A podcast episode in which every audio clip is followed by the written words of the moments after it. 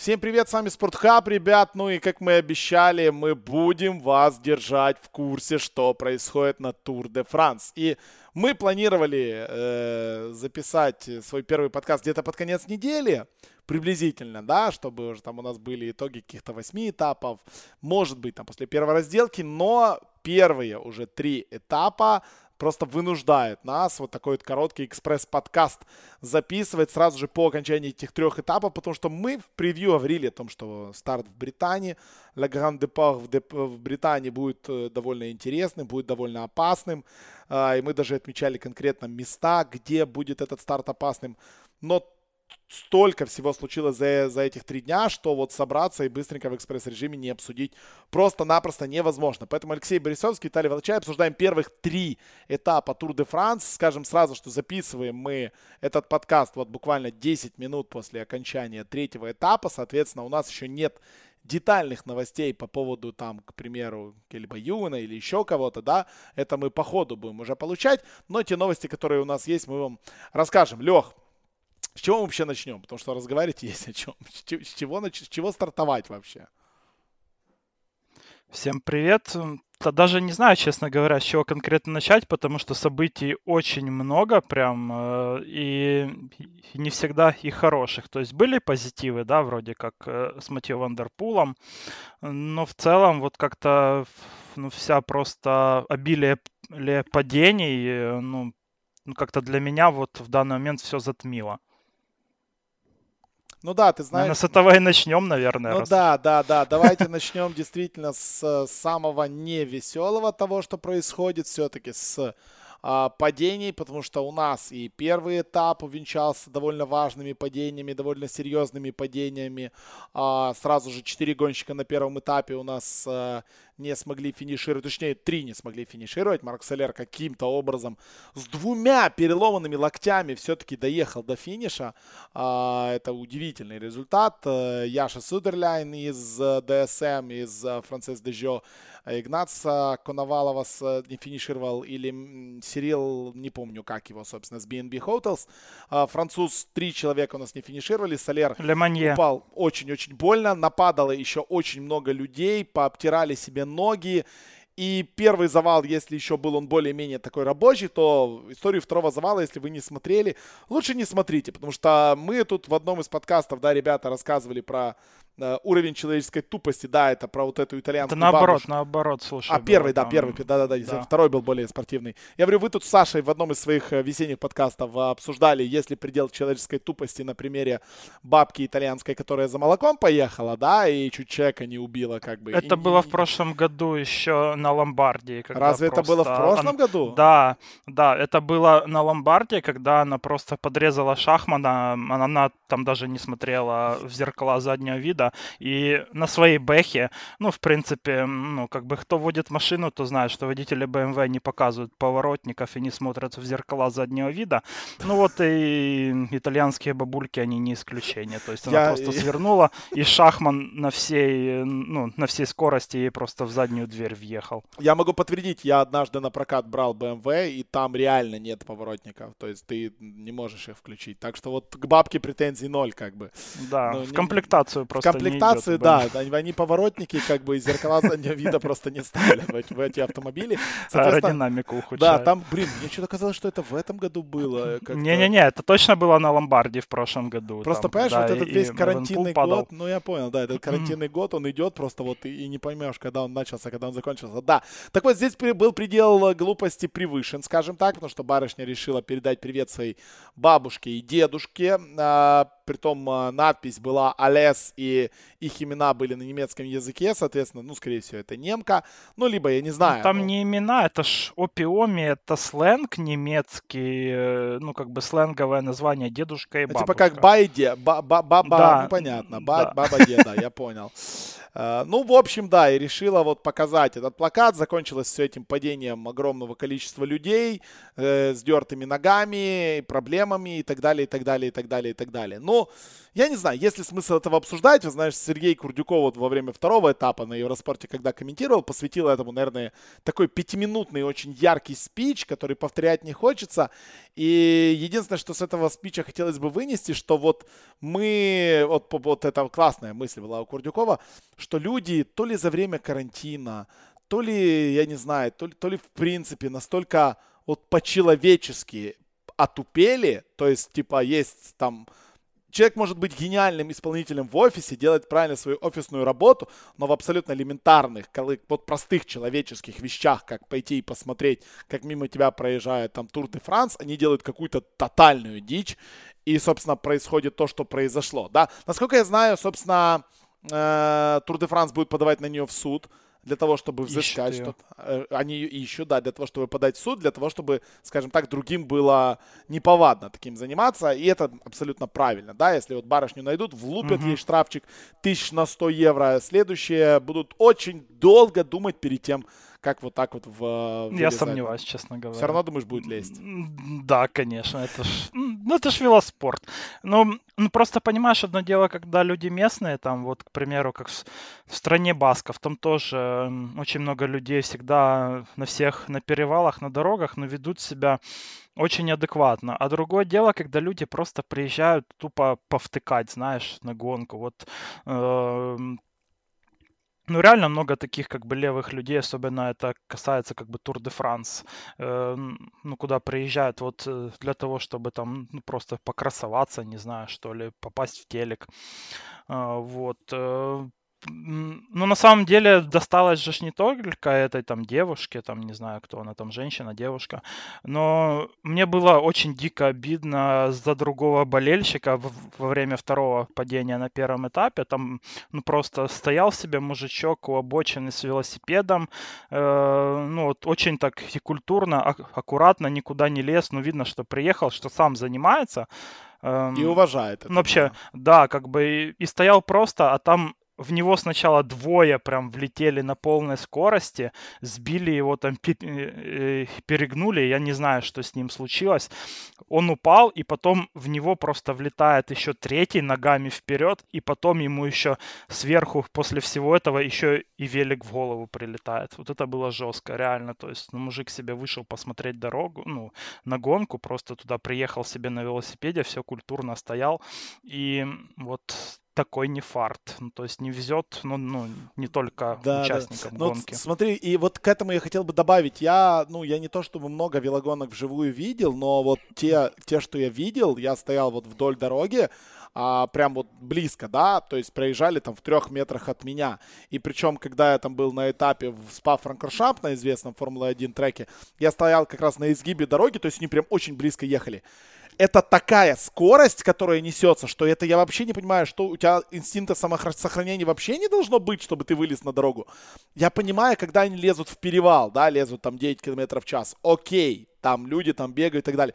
Но когда они несутся, ну это же какой-то полный бред, ты же должен, ну, ты же понимаешь, что тебе просто поломают ноги, руки и так далее. Он-то тоже, типа, ну, ну, тебя реально убить могут там, поэтому люди, если будете на гонках, не лезьте под колеса. Поверьте, если вы будете стоять на полтора метра за обочиной, хуже видимость не будет точно, как бы. А в телевизоре вас все равно не увидят, потому что камера там несется слишком быстро. Так что маши там, не маши, показывай свои сигналы, не показывай, тебя никто не увидит. Первый этап э, из Бреста в Ландерно у нас выигрывает Джулиан Лафилипп. Джулиан Лафилипп, который за 2,5 километра до финиша решил что вы мне надоели, и поехал, и поехал так, что в принципе стало страшно абсолютно всем.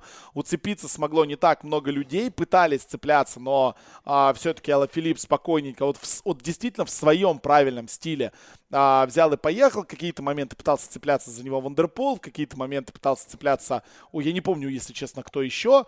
А, но в итоге под конец там а, Погачар тоже попытался выдать какой-то рывок, но никто там к Филиппу не вцепился, никто не смог а, после него него еще выиграть несколько секунд, поэтому, в принципе, Джулиан приехал на первом месте, и довольно большая группа приехала в 8 секундах за ним. 13 секунд там проиграли Карапас Ван Арт, э, и на первом этапе, в принципе, у нас из претендентов проиграл много только э, Мигуэль Ангел Лопес, да, который тоже падал, который немножко там э, травмировался или, ну, по-моему, на данный момент там информация о том, что у него какие-то серьезные травмы нет, но он и Бухман а, выпали на, на минуту 49. Ну, много кто проиграл, на самом деле. Там и Кройшвайк проиграл, допустим. Ну, я имею в виду из тех, кого мы претендентами же. называли. И Ричи Порт две минуты, вот. Э, ну, на самом деле, очень много людей действительно, ну, как бы потеряли время, потому что, ну, завалы были массовые, где-то человек 80 э, Падало, поучаствовал да? в них, да, и Тао Харт там тот же самый из Виноса проиграл, ну, как бы больше пяти минут.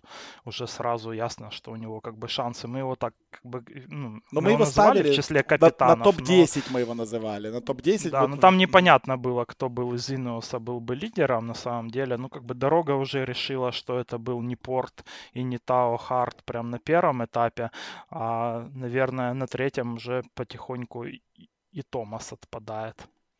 Да, сегодня тоже у нас Томас отвалился, у Ineos а очень большие проблемы, и э, у Томаса, ну вот по информации, которая, которая имеется сейчас, dislocated shoulder, то есть по сути, это не перелом, да, по сути, это такой себе вывих плеча. А, он доехал, все хорошо. Сегодня, на сегодняшнем этапе только официально сошел у нас а, один человек, Роберт Гесинк из команды Jumbo, а, единственный после падения, да. Все остальные, кажись, доехали и, кажись, будут продолжать. Э, сегодня вылетел у нас Роглич, за ним там моментально Люк Роу, Костровьеха, Иван Барли вернулись, дотащили его. Причем в моменты, когда вот показывали, да, я вот сегодняшний этап в прямом эфире не смотрел, а, но вот когда показывали моменты, вот когда он сидит, держится за плечо и подходит к нему э, доктор и пытается что-то там нащупать, просто дикая адская боль, он не хотел двигать плечом, мне в этот момент показалось... Ну, мы, наверное, вставили тогда плечо. А, может быть, вставили, деле. да, может быть, на самом деле Когда вставили. вставили, он крикнул и потом легче стало. Сел на велосипед и поехал. Ну, в этот момент мне казалось, что все, как бы, до свидания. Еще один, и как бы у Инеуса уже прям нереальные проблемы, да, и потому что, ну, единственный Карапас, по сути, остается, который не потерял еще тонну времени, потому что Томас мимо, Харт мимо, Ричи Порт мимо, и это у нас только третий этап, и ни одного горного этапа не было.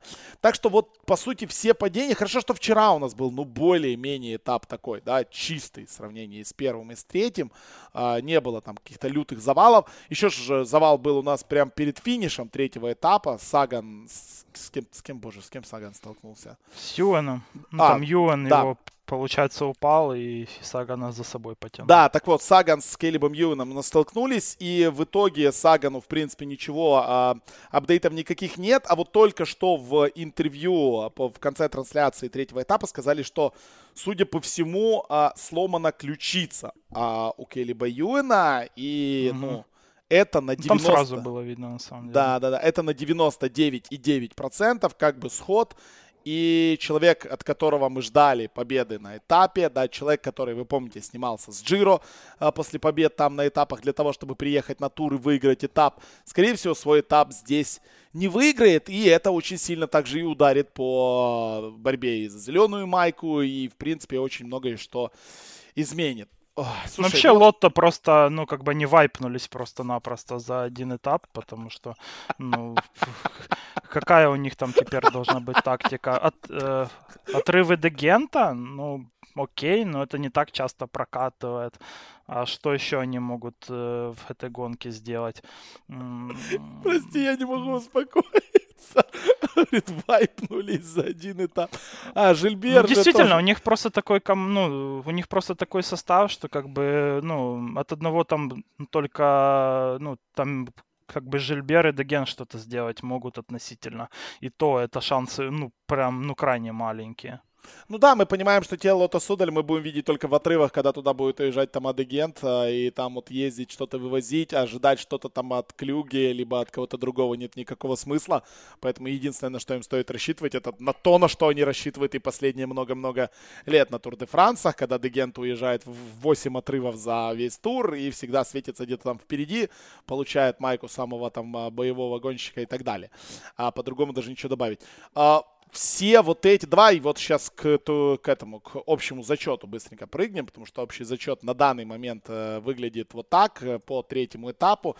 Матье Вандерпул сохранил у себя майку желтую, Жулиан Алафилипп отстает от него на 8 секунд, да, Алафилипп сегодня времени не потерял. Еще один э, претендент, который времени сегодня не потерял, это Ришар Карапас, который у нас э, проигрывает точно так же, как Ваут Ван Арт 31 секунду, 38 проигрывает Келдерман, 39 Погачар, который сегодня 13 секунд потерял. Мас у нас из Мовистара проигрывает вместе с Кинтана, и Кинтана в топ-10 40 секунд, 45 проигрывает Перля Турис, Total Energies 52, Игуаита, Мёлема, Гюду, Луценко, Чавес и Уран, Нибали 55, Фульсанг тоже 55. Вот все, кто проигрывают меньше минуты. Тот же Герайн Томас проигрывает уже минуту 07. Роглич проигрывает минуту 35. Роглич сегодня тоже больно упал. Упал за 9,5 километров до финиша. Упал не один, упал там под ноги прям зрителям. Упал очень-очень неприятно судя по всему, а, без каких-то суперсильных последствий, но все же минуту 35 он уже проигрывает, так же, как и а, мои фавориты, которых я в прошлом подкасте озвучивал, Лукас Хэмилтон из Bike Exchange и Йонас Винджигард, который тоже сегодня времени немного а, потерял. Из дальше, из тех, на кого мы обращали внимание, Бухман из Боры 2,5, э, Гилермо Мартен из Кафедиса 2,5 уже проигрывает, Кройшвайк проигрывает 3,5, Мигель Ангель Лопес 3,4, то 3 минуты 40 секунд. В общем, это уже люди, которые, ну, бороться за топ-3 не будут, но за десятку по-прежнему, наверное, подцепляться могут. И вот Саймон Йейтс и Вальверде уже более 7 минут проигрывают. Три этапа прошло. Леха, что надо делать с туром для того, чтобы вот так вот все не разваливалось? А может, все-таки надо как-то по-другому выстраивать, чтобы у нас, ну, за первые три этапа 12 а, из 15 топовых гонщиков не падали и не разбивались? Ну, честно говоря, здесь что-то сложно как бы посоветовать особо, потому что когда они делают ну, просто скучные спринтерские этапы с финишем на магистрали, все говорят, что это скучно, это несмотрибельно, и типа включил на 5 минут последних и все когда они делают этапы более интересные, как это, ну, на самом деле же интересные этапы. Были Конечно. Бы, если бы не падение, то, ну, как бы все бы говорили, вау, как вообще, насколько круто, какие классные этапы, какая борьба, как это было на втором этапе, допустим. Когда падений не было, то, ну, абсолютно, ну, как бы фокус был на том, каков крут, там, допустим, Вандерпул и какой классный этап вышел. Вообще, можно сказать, что легендарный. Да. Э, так что здесь, э, ну, как-то сложно что-то посоветовать посоветовать, знаешь, организаторам. Наверное, должен быть какой-то баланс, но эм, опять-таки, если практически вся Британия в таких дорогах, то что ты сделаешь там? Ну так оно и есть, что, да. Наверное, наверное, к этому нужно относиться как просто к данности, что это спорт и ну, ну, я, честно говоря, не думаю, будет. что здесь прям на организаторах, потому что, э, с, ну, это, это Тур де Франс, здесь все слишком хотят, э, ну, как бы ехать впереди, да, потому такая борьба и получается. Плюс, ну, слишком много людей э, ну, вообще приходит на обочины, и мы видим, что с этого получается. Ну, вот, допустим, ты там про того же Сагана говорил, да, на финише сегодня, но не упомянул о том, как грубо Саган боролся за свою позицию, и как он, э, ну, там, локтями двоих перед этим раскидал. Так, так, Леш, я просто это не упомянул, потому что это обычная ситуация для Сагана. Сагана. Он так делает абсолютно всегда. Да, но я просто говорю это к тому, что в целом, вот когда люди так себя ведут, даже и сами гонщики, вот, допустим, падение Роглича, там, э, ну да, дорога узковата была, да, там стояли люди, но люди стояли в метре, там ну, они да, стояли люди, аж за этой Канадой, э, ну, за канавой стояли, то есть. И он просто кому-то притерся, или кто-то его там, э, ну, ну, как бы локотком, да, поработал с ним. И он просто улетает в эту канаву. Ну, что тут сделаешь? Ну, ну да, на самом деле мы действительно понимаем, что тут вот желание, от слишком большого желания люди тоже лезут, люди дерутся, люди а, воюют друг с другом. Ну и сегодня... Слишком ставки большие. Да, ставки большие, да, когда ты 90% видишь... 90% всех спонсорских денег, спонсорского внимания, это вот одна гонка Тур де Франс. И здесь как-то выиграть или хотя бы даже в отрыве отметиться или в топ-5 быть на этапе, для некоторых это уже очень круто, и, возможно, еще многие гонщики из-за контракта контракты борются за личные в том числе. Так немногие все, и... мне кажется, да. Ну, у кого контракты заканчиваются, ну, то да. те борются за контракты, и как бы выступление и в топ-5 даже на этапе быть на туре, то это уже тебя и заметят, и ты уже можешь и сумму большую требовать в контракте. Потому так и, ну, потому так и получается. Да, ну вот просто человек, который, да, не смотрел сегодняшний этап, который там слышит, знает, что такое там велогонки и Тур де Франс, и который смотрит Тур де Франс, но не постоянно, да, там, не знаю, рабочий день у него сегодня был, зайдет, и вот я вот захожу на Cycling News, и первая новость. Тур де Франс. Тадей Погачар, Примуш Роглич, Келли Бьюэн и Питер Саган, Among Crash Victims on Stage 3. И ты такой, чего? То есть вот что? Как это вообще возможно, что тупо все лучшие падают? Но будем надеяться, что все будет хорошо. Ждем апдейтов по а, новостях. Кажись, у Роглича все норм, будет ехать. А, к этому мы вернемся. Третий этап, скажем, а, в спринтерской разборке, ну, не совсем честная, не совсем а, полноценная спринтерская разборки, да, потому что спринтером доехало не так уж и много до а, финальной разборки. Всего 17 человек было. Выигрывает Тимрле из а, Альписин Феникс. А, Яспер Филлипсон его развозил, и Яспер Филлипсон вместе с ним доехал на Сербуани, там третий финишировал. Ну, потому что из спринтеров там, ну, не так много людей доехало. Сизбол еще был, а, Калбрелли, который тоже добирался до конца. То есть хватало людей, но мы понимаем, что а, после падения Сагана и Юэна, в принципе, драка была немножечко уже испорченной. Ну, какой бы она ни была, Мерлье выигрывает этап, и с чем мы его Я думаю, он бы и так выиграл. Ну да, в на принципе. самом деле. Принципе, Потому очень что очень. очень уж у него была хорошая позиция, и развоз у Альписин Феникса был просто идеален. Там и Вандерпул шикарно сработал, и Филипсен потом, и Тим Мерлье вообще не напрягаясь. Там даже бы и Филипсен выиграл на самом деле. бы. Ну да, да, да, Альписин Феникс действительно два дня подряд просто у нас доминирует. Э, Тим Мерлье единственное, что я недоволен, это то, что я его сегодня в своем фэнтези не выбрал капитаном. Он у меня в фэнтези, но я выбрал Калеба Юэна капитаном. А, ну, ничего страшного. Не повезло. так, не повезло, да. Тим Мерлье все равно принес много. Ну и, конечно же, Мэтью Вандерпул. Мэтью Вандерпул, который сегодня отработал.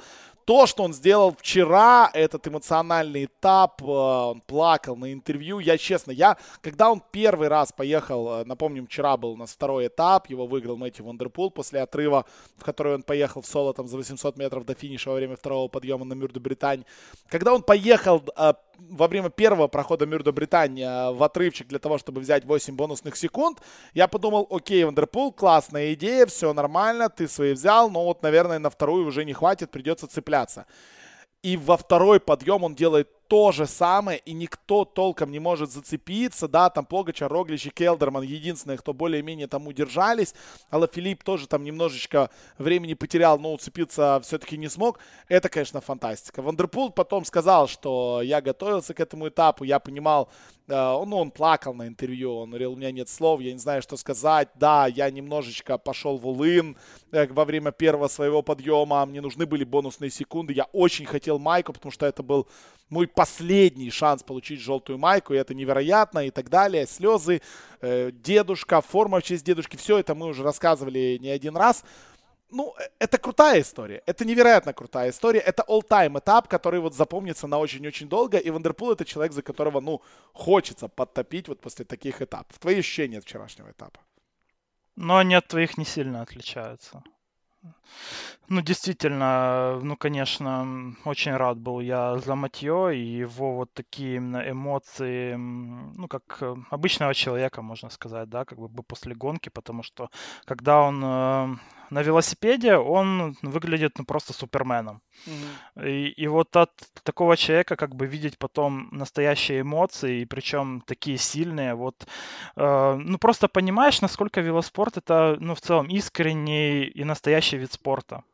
Вот, что люди, ну, вот прям настолько хотят там победить, да, вот прям настолько, ну, как бы выкладываются, чтобы этого достичь Вандерпул, ну, по сути, всю жизнь, да, как бы тренировался и конкретно к этой гонке тоже готовился. Вот, в пони- ну, как бы на первом этапе у него ну, был плохой день, то есть он там ничего не смог сделать особо, хотя тоже пытался. Когда он поехал на первый там э, на подъем, да, на Мюр-де-Бретань, мне показалось, что у него и сегодня не очень хороший вообще день, и он просто ну, пытается хоть как-то себя показать, да. Э, Но оказалось, что это не так. Ну, вообще такая победа на самом деле волевая была. Додержался уже из последних сил он.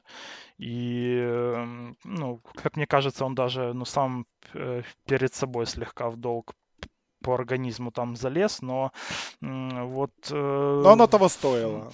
Вандерпул просто не мог проиграть в этот день. Вот знаешь, это вот говорит э, о характере ну, вообще спортсмена. Мы вот говорили, да, в нашем превью, что он очень часто как бы несерьезно относится. И что вот к этим этапам он, скорее всего, вот как раз-таки из-за дедушки он отнесется с максимальной как бы серьезностью. И он показал, что когда он э, вот так относится, а не в стиле Сагана, то он может выиграть вообще, в принципе, любой подобный этап у любых, э, у любых соперников. И ну, очень круто было на самом деле, действительно. Да, тут с этим не поспоришь. Э, хочется подать. О, боже, там параллельно хорваты испанцам гол забили. Что? А, ну, это такое. А, ладно, у нас четвертый этап завтра стартует. Я думаю, мы, как мы сказали, что у нас сегодня будет не очень такой большой подкаст, да, мы просто поделимся своими быстрыми эмоциями. И у нас, у нас не очень большой экстренный подкаст уже полчаса, но это такое, вы же понимаете, нас а, мы всегда любим. Следующие два этапа будут довольно простые, потому что Завтра у нас чисто спринтерский этап из Редона до Фужер. Это последний этап в Британии. Посмотрите полностью плоский этап в объезде, в объезд города Рен. И, собственно, будут ехать. Еще разделка в Британии. Да, будет, разделка, разделка. Вот это интересная разделка до Лаваля, которую мы с вами будем наблюдать в послезавтра, да, в среду получается. А, обязательно посмотрите, потому что, ну, супер интересный этап, от которого изменится абсолютно все.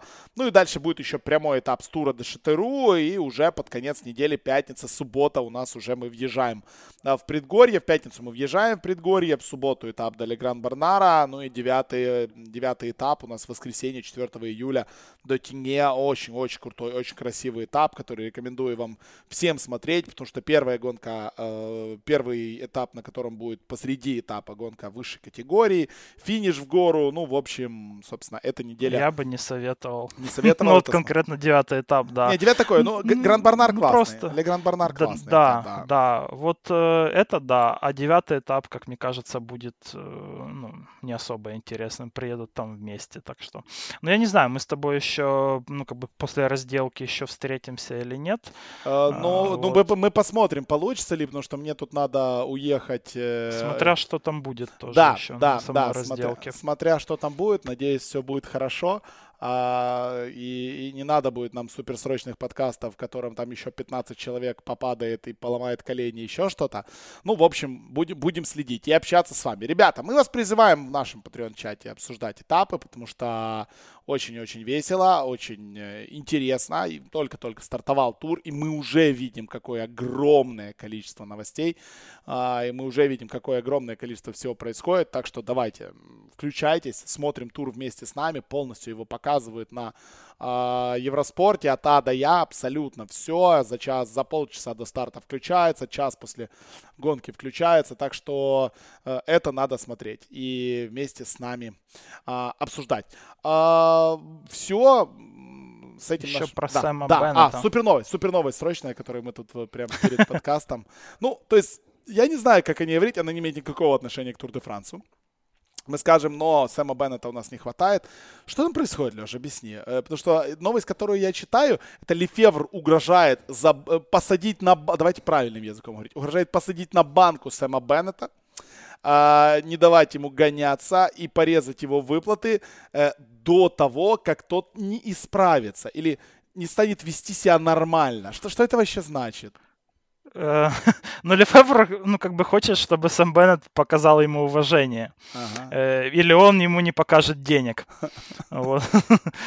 вот. На самом деле там такая ситуация, потому что Беннет приехал на медобследование, он же говорил, что у него колено болит, и потому он не поедет на Тур де Франс. Мы про это в нашем превью тоже рассказывали. И вот буквально на днях он, он приехал на медобследование.